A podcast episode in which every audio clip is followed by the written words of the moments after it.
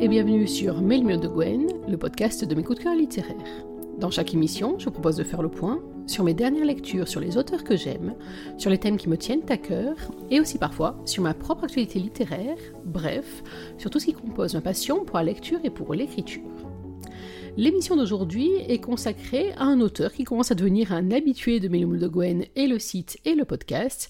Il s'agit de Mathieu Biasotto, qui nous revient pour un roman totalement déjanté qui s'appelle Akon, qui est sorti le 22 janvier 2021 et euh, qui est disponible d'ores et déjà en version numérique et en version papier. Akon, qu'est-ce que c'est? Alors d'abord, petite précision, si vous avez été envoûté par le charme de surfeur de Deacon, que vous avez été totalement pris dans l'ambiance mystérieuse du roman australien, sachez que vous allez considérablement changer de lieu, changer d'atmosphère également. Si vous avez été euh, pétrifié, hypnotisé par le charme reptilien de Noan, là aussi, attendez-vous à tout à fait autre chose. Et oui, on prend cap au nord, on part dans les pays scandinaves, en Suède plus précisément, pour partir à la rencontre de Hakon, Hakon Sundback. Alors d'abord une petite précision qui va valoir pour tout le long de cette émission.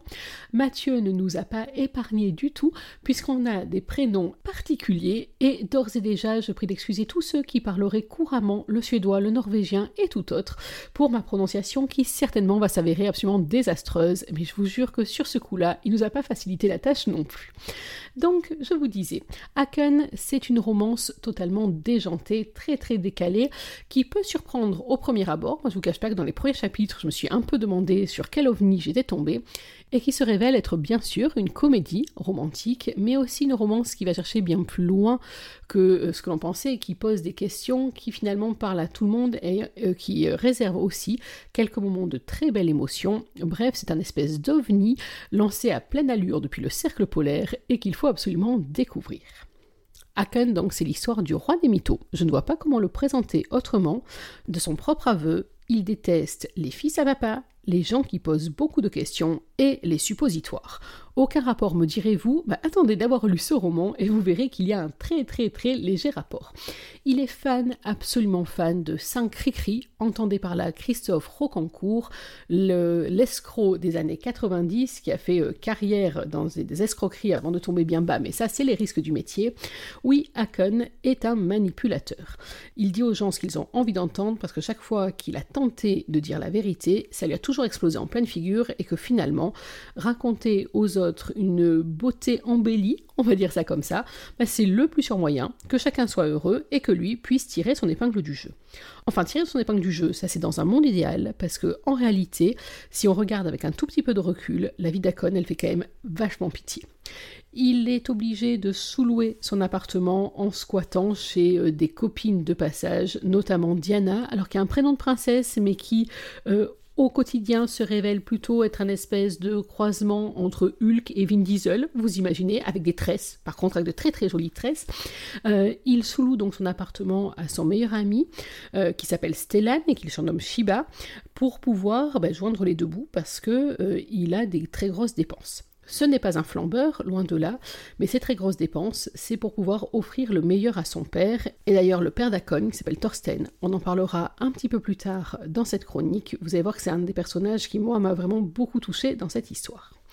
Face à lui, notre roi des mythos va tomber sur l'impératrice des grandes gueules, l'impératrice du tout transparence, du sans filtre, du cerveau-bouche.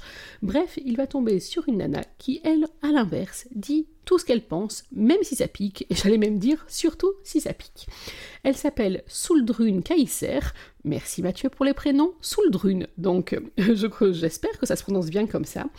Elle travaille dans la boîte de son père, et c'est un personnage bien plus complexe qu'il n'y paraît, au premier abord, donc je vous l'ai dit, c'est une femme sans filtre, c'est une fan de manga avec des couettes roses, petites soquettes et avec tout l'attirail du cosplay, donc on peut penser qu'elle reste dans le domaine de l'enfance. À côté de ça, c'est aussi une jeune femme qui a une vie sexuelle relativement débridée, et on en apprend beaucoup d'ailleurs sur euh, les mœurs de Suldrun tout au long de ce roman, nom d'une turlute norvégienne. Ça a été, je crois, l'expression de ma lecture. Donc, de prime abord, c'est une jeune femme qui vit sa vie pleinement, librement, comme elle en a envie, sans en avoir rien à faire du regard des autres, et même à la rigueur en étant dans une espèce de provocation permanente, notamment à l'égard de son père, mais on va comprendre également tout au long de ce roman qu'elle est bien plus que ça et qu'il faut vraiment gratter sous euh, la surface pour trouver une jeune femme extrêmement attachante. Vous allez me dire, Souldrune, Akon, c'est une histoire qui roule Oui, ben non. Parce que dans la série des très très très gros mensonges qu'Akon va être capable de raconter pour sortir la tête de l'eau et atteindre ses objectifs, il y en a un qui relève de l'équilibrisme et qui va vraiment euh, marquer de son empreinte tout le roman avec un certain nombre de quiproquos absolument hilarants pour reprendre son poste de publicitaire qu'il a perdu quelques années auparavant dans des circonstances qu'on apprendra à découvrir dans le roman, Akon a une ouverture auprès d'une société de publicité, d'une boîte de pub qui s'appelle Dupe, là encore désolé pour la prononciation, c'est la boîte de publicité de Leonard Kaiser, oui, c'est le même nom que Suldrun, il y a un lien de cause à effet, et c'est une société qui a une particularité, elle ne recrute que des employés gays. Gay, non, non, pas joyeux, gay, vous l'avez bien compris, homosexuel. Et voilà donc notre Akon, qui est de la team Choupinette à 200%, obligé de se faire passer pour un homosexuel pour pouvoir intégrer cette société. C'est déjà pas facile, mais en plus, lorsque dès son premier jour, Akon va tomber sur Mademoiselle Manga, vous voyez où est-ce qu'on va partir? Oui, vous le voyez, mais en fait, vous le voyez peut-être pas tant que ça.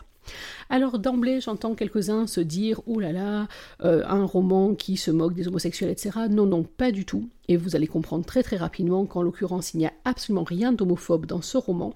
C'est au contraire une ode à la tolérance qui est très très bien réussie. En tout cas, c'est un roman hilarant. Et avant de vous dire ce que j'en ai pensé, eh oui, les adeptes de Milo de Gwen connaissent le principe, c'est l'heure de la lecture. Eh oui, c'est la lecture de la rencontre, bien sûr, c'est le chapitre 7, et qui est du point de vue de Suldrun, sachant que euh, le roman donc alterne le point de vue des deux personnages tout au long de la narration, une narration à la première personne, bien évidemment. Petite précision, avant de commencer ce chapitre, certains passages ont un langage peut-être un petit peu cru qui pourrait heurter notre jeune public. Oui, c'est comme ça que ça se dit. Je vous place dans le contexte tout de même. Euh, vient de passer son entretien d'embauche donc dans euh, l'entreprise Dupe. Euh, il est reçu par le grand patron en personne, Léonard Kaiser, et il faut savoir que le grand patron a dans son bureau une statue un peu particulière oui, un pénis colossal, doré, et que Haken et Leonard se retrouvent à euh, tâtonner, caresser, euh, effleurer, comme vous voulez, ce, euh, fameux, cette fameuse statue. Et c'est dans ce contexte que Suldrun fait irruption, donc ne vous inquiétez pas de toute allusion qui pourrait vous paraître très très étrange, il n'y a pas de question de harcèlement dans ce chapitre, mais tout de même une image que j'ai eu un peu de mal à oublier après me l'être représentée. L'aveu de Fritz s'est mal passé. Mon père m'a coupé l'herbe sous le pied et je ne compte pas le laisser faire. J'ai mon latte en travers de la gorge, le cœur tapant aussi fort que mes talons, la pilule est impossible à avaler et je déboule, remontée comme une pendule dans l'arène. Aucune envie de saluer l'équipe, je remonte l'espace ouvert avec la ferme intention d'en découdre. Sauf que je fais irruption devant mon père, caressant sa ridicule statue. Il fait les yeux doux à un géant aux yeux clairs dont je me contrefous royalement. Je me fige, les yeux rivés sur ce gland choyé à quatre mains. Qu'est-ce que vous foutez avec ce sexe? Rien qui ne te concerne. Tu n'as pas entré dans mon bureau sans prévenir. Lâchez cette bite, on a deux mots à se dire, toi et moi. Pas maintenant. Je ne suis pas seul. Son acolyte retire sa paluche avec une gêne perceptible, alors que mes nerfs prennent les commandes. Je vois bien que tu as un partenaire de tripotage et je m'en bats les ovaires. Il faut qu'on parle. Attention à ton langage. Ne me manque pas de respect, tu dépasses les bornes. C'est moi qui dépasse les bornes? Me mettre sur la touche ne suffisait pas? Suldrun, je suis en rendez-vous. J'ai des yeux, merci. Il faut en plus que tu recrutes les mannequins à ma place? Le sourire du beau gosse, monté sur des échasses, s'étire. Même si je le fusille du regard, il murmure apprécier le compliment. Mon père se poste en grand Manitou de la com et frotte machinalement ses mains gardant un calme qui m'exaspère. Ce n'est pas un mannequin, mais un créatif. Et maintenant, je te prierai de me laisser terminer. Un créatif? Tu lui fais passer l'entretien pour ses capacités ou pour son joli petit cul? Ce type mesurant près de deux mètres lève un sourcil espiègle en scannant ma jupe, puis ma cravate, sans aucune forme de retenue. Vous voulez ma photo? C'est entre lui et moi que ça se passe. Ajustant son costume fermé sur un torse nu, le grand blond abandonne le pénis géant pour de bon et recule vers sa chaise en cherchant l'approbation du patron tandis que je lance les hostilités. À quoi tu joues, papa? Qu'est-ce que c'est que cette histoire d'entretien à la con? Les simples suites du scandale que tu as déclenché. Je suis obligé de restructurer après ce que tu as fait. Sans en parler à ta directrice de la communication J'ai mon mot à dire, je te signale. Plus maintenant, j'ai trouvé le candidat idéal. Parce qu'il caresse ton énorme sexe doré? Le principal concerné se crispe et glisse illico ses mains dans sa veste trop cintrée à mon goût, alors que mon père me tient tête, comme pour mieux m'horripiler. Non, tout simplement parce que je l'ai décidé. Akon, vous avez votre permis de conduire ainsi qu'un véhicule? La grande gigue déglutit. Il a beau avoir des épaules solides, il n'emmène pas large et répond d'un tout petit oui. Mon père lui tend alors la main pour lui adresser une franche poignée qui me fait monter la moutarde au. Félicitations, Akon, vous êtes des nôtres. Je n'y crois pas. Il vient de l'engager sous mes yeux juste pour me casser les pieds.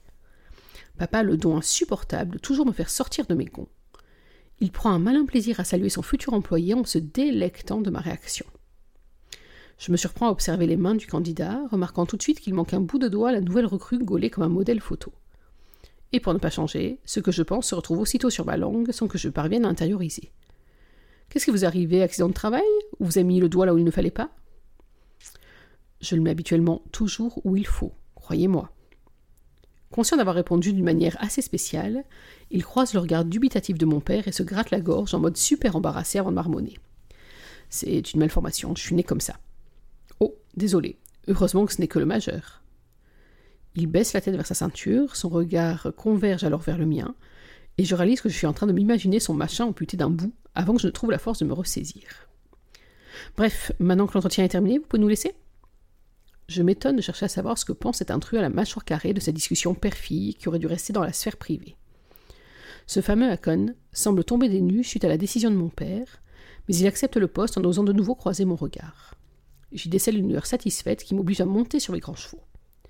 Inutile de sourire, de me faire les yeux doux. Je ne cautionne pas du tout votre intégration. Et en tant que directrice de la communication, je. Papa s'interpose et me coupe la parole directe. Pas la peine d'aboyer, Souldrune. Tu n'es plus directrice de la com. Je t'affecte au pôle créatif. Quoi? Tu me rétrogrades? Un mois de suspension, c'était pas assez? Il fallait y réfléchir avant de coucher avec notre plus gros client. Là, tu vas trop loin. Lequel de nous deux est allé trop loin? Le seul témoin de cette scène me coule un regard à la fois curieux mais navré, puis gratte ses cheveux blonds d'un air embarrassé avant de poser ses yeux cristallins sur moi un long moment. Suffisamment long pour que j'explose. Je suis pas une salope, ok? Je n'ai rien dit. Vous ne savez pas ce que c'est que d'être hétéro dans cette boîte? Non, pas du tout. En effet. Arrêtez de sourire. Il n'a rien à foutre ici, et cet inconnu n'aurait même pas dû participer à ce début de règlement de compte. Vous pouvez nous laisser seuls au lieu de me juger avec votre air condescendant Ce n'est pas de la condescendance. Vous me regardez de haut. Faudrait que je me mette à genoux pour ne pas vous regarder de haut. Hilarant. Très drôle, vraiment. Papa, tu fais dégager le playboy comique d'ici qu'on puisse discuter? Il y a un instant de flottement. Je pense que mon père comprend qu'il va y avoir des étincelles entre lui et moi, notre joute verbale n'a pas besoin de spectateurs. Il hoche la tête et désigne la sortie à l'autre humoriste. Merci Akon, vous démarrez demain. Dites à Joachim d'annuler mes autres entretiens et fermez les portes en sortant. Alors que je respire comme une lutteuse sous stéroïdes, le regagnant de la journée met une fraction de seconde avant de réaliser que le verdict de mon père penche définitivement en sa faveur. Se contentant d'un signe du menton, il valide avant de s'éclipser sans même me regarder. Alors que j'ouvre la bouche, prête à mordre le grand patron avec une nouvelle salve colérique, celui-ci me coupe une nouvelle fois la parole et s'adresse au géant sur le départ. Une dernière chose, Aken. Passez dans le bureau de DRH. Fritz va se charger de votre dossier. Et soyez à l'heure demain. Pas comme ma fille. Bien, monsieur. Bon courage. Je me retourne aussi sec, piqué au vif par cette dernière remarque. Eh, c'est moi qui ai besoin de courage.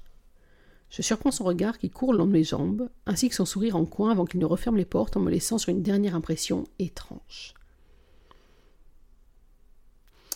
On va laisser, nous aussi, Haken et Suldrun sur cette dernière impression étrange. Et donc, vous avez vu la raison, je pense, pour laquelle j'ai choisi ce chapitre. Il y a bien sûr le décalage complet entre l'image qu'Aken doit donner de lui dans la boîte et ce qu'il est en réalité. Et on va voir qu'il va être obligé de pousser quand même très très loin le curseur euh, pour être crédible dans son rôle, à plus forte raison lorsqu'il aura croisé le regard de Mademoiselle Manga. Mais euh, quoi qu'il en soit, on a là une scène de face à face parmi les plus rigolotes que j'ai trouvées ces temps-ci.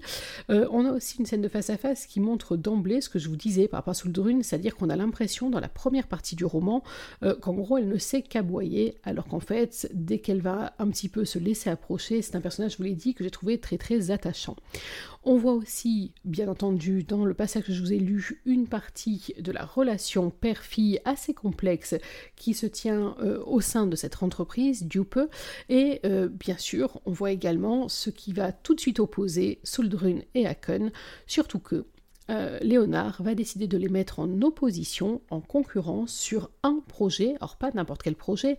On a compris dans ce chapitre que euh, la boîte est en mauvaise posture, notamment à cause de Souldrune, mais ce dont il est question, c'est un projet qui peut à la fois relancer Dupe, mais qui peut aussi sauver euh, l'entreprise et tous les emplois qui vont avec.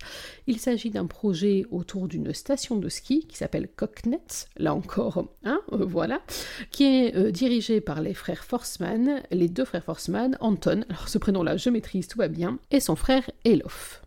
Je ne vous en dis pas plus pour le démarrage de ce roman, je vais maintenant vous expliquer les raisons pour lesquelles je l'ai beaucoup aimé, mais aussi euh, les raisons pour lesquelles j'ai eu un démarrage un petit peu lent. Vous vous en souvenez sans doute, vous qui suivez Mélim de Gwen et le site et le podcast, j'ai retrouvé la plume de Mathieu Biasotto, et même plutôt je l'ai découverte vraiment, parce que j'avais lu juste un seul roman de lui avant euh, cet été, euh, avec Dickens, donc avec Noan, et c'est vrai que j'avais beau avoir entendu dire que ce Haken était d'une tonalité très très différente. Et d'ailleurs, Mathieu avait averti qu'on allait être dans tout à fait autre chose que ce qu'on avait lu jusqu'à présent. D'ailleurs, la couverture, si vous vous rappelez, cette couverture euh, très très révélatrice d'ailleurs, euh, donnait une ambiance tout à fait différente de celle de Dickon ou de celle de Noan. C'est vrai que dans les premiers chapitres, je me suis trouvée un petit peu euh, déstabilisée par la tonalité, par un humour un peu potache, et je me suis demandé un moment où on allait partir. Mais vu le coup de foudre que j'avais eu pour les deux dernier roman de Mathieu, je me suis dit que c'était assez culotté finalement de partir comme ça sur tout à fait autre chose, sur une tonalité très très différente, et donc j'étais très curieuse de savoir ce qu'il en était. Et c'est vrai que derrière ce premier aspect qui peut peut-être un petit peu euh, déstabiliser ou qui peut un peu perturber euh, ceux qui ont été très très fans des deux derniers romans, il y a une histoire qui en fait est à la fois pleine de rebondissements, mais qui n'est pas comme euh, Noan par exemple, pleine de rebondissements de type policier, qui est pleine de rebondissements au contraire humains, et c'est très souvent euh, le tempérament de Haken, et surtout euh, sa tendance à enfiler les mensonges comme d'autres enfilent les perles, qui va faire vraiment le charme de ce livre, et le charme d'une grande partie des rebondissements. D'autant que, entre Aken et Suldrun, ça va être un peu la guerre où toutes les armes sont permises euh, et où ils vont se livrer à un jeu de chien et chat qui est absolument génial, avec surtout, de la part de Suldrun notamment, un grand impératif qui est de déceler ce qu'il se cache en vrai derrière le bel Haken. Effectivement, elle sent de suite qu'il y a quelque chose qui coince, or je vous l'ai dit, Soldrun, s'il y a une chose qu'elle déteste, et on va comprendre dans le roman pourquoi, c'est le mensonge, les demi-vérités, et le fait de sentir que tout n'est pas très net chez Haken, ça va l'inciter à creuser, à chercher ce qui peut bien se passer de malhonnête, ou en tout cas d'étrange, et ça va donner lieu à une longue partie du roman, et à une partie très savoureuse. Les raisons pour lesquelles j'ai aimé ce roman, je vous disais, euh, c'est d'abord son humour, effectivement, c'est une lecture qui est très rafraîchissante, qui est très fraîche, pas seulement parce qu'elle se passe au niveau du cercle polaire et qu'il y a des moments où j'ai eu froid pour eux, euh, non, non, c'est aussi parce que euh, justement c'est une romance où on rit énormément, où on sourit beaucoup, où parfois on a un sourire un peu en demi-teinte parce qu'il y a des éléments qui nous font sourire, mais quand on y réfléchit bien en profondeur, ça titille un petit peu quand même. Je pense notamment à certaines scènes avec Thorsten, donc le père de Hakon, qui sont des scènes qui, à la première lecture, prêtent à sourire, et puis euh, qui finalement, en tout cas, m'ont euh, ému, et euh, que j'ai trouvé très bien réussie et très forte. Et c'est vrai que la relation en parallèle entre Thorsten et Haken d'un côté, entre Léonard et Soudrune de l'autre, c'est euh, l'un des points forts, à mon sens, du roman. C'est-à-dire qu'on voit euh, cette relation difficile entre parents et enfants, le fait d'accepter que l'enfant grandisse ou d'accepter que le parent vieillisse, d'accepter ses fragilités, de trouver chacun sa place, euh, c'est quelque chose que j'ai trouvé très fort dans le livre qui, moi, m'a vraiment beaucoup parlé, qui m'a beaucoup touché également. Il y a entre autres une scène entre Akon et Thorsten euh, dans une voiture. Alors, je ne vais pas vous en dire plus, alors qu'ils partent vers un endroit en particulier qui euh, m'a serré le cœur vraiment, euh, alors que je m'y attendais vraiment pas dans les premières pages.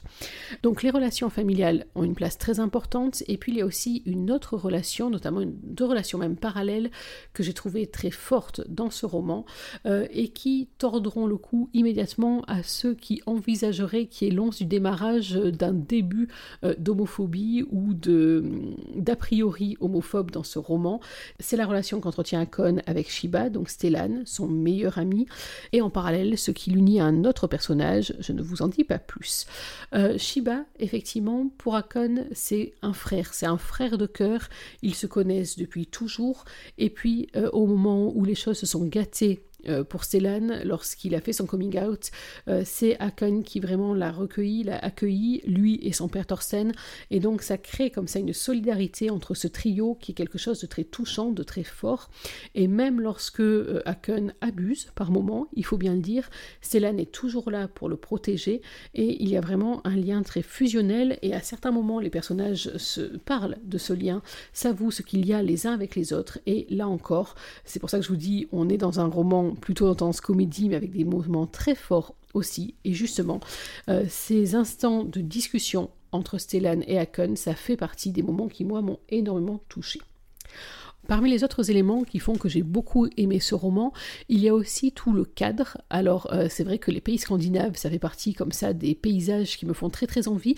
Alors de loin, hein, il faut bien dire ce qui est, euh, parce que je suis pas exactement une fille du froid et que la perspective euh, d'une balade par moins 20 ou moins 30 me réjouit très très modérément, même si après on me promet un petit moment dans un igloo, voire une fin de journée dans un spa.